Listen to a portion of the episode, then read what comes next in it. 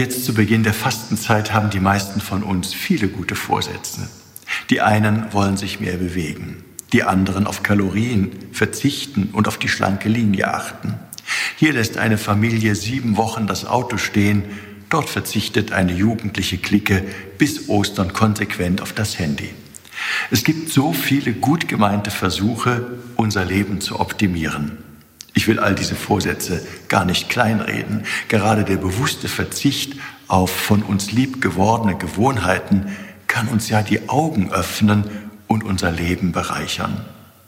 Wer aber beim Fasten dem Beispiel Jesu folgen will, um sich so auf Ostern vorzubereiten, den möchte ich erinnern, dass Jesus nicht als Gesundheitsapostel, nicht als Lifestyle- oder Wellnessprophet daherkam. Ihm ging es um eine konsequente Umkehr zum Leben. Seine Botschaft war und ist radikal bis heute. Sie stellt unser ganzes Leben auf den Prüfstand.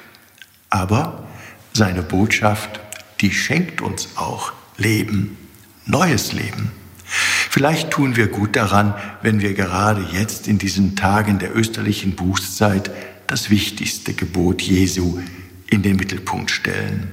Du sollst den Herrn, deinen Gott, lieben und du sollst deinen Nächsten lieben wie dich selbst.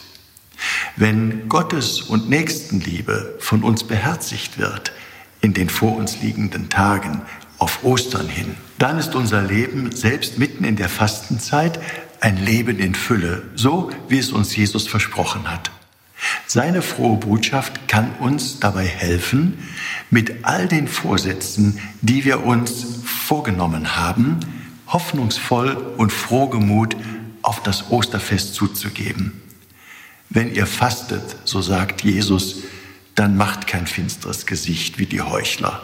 Sie geben sich ein trübseliges Aussehen, damit die Leute merken, dass sie fasten. Du aber salbe dein Haupt, wasche dein Gesicht. Also gehen wir voll Freude auf unserem Lebensweg weiter voran. Aber gehen wir Gott entgegen, jeden Tag aufs Neue. Ihr Rainer Wölki, Erzbischof von Köln.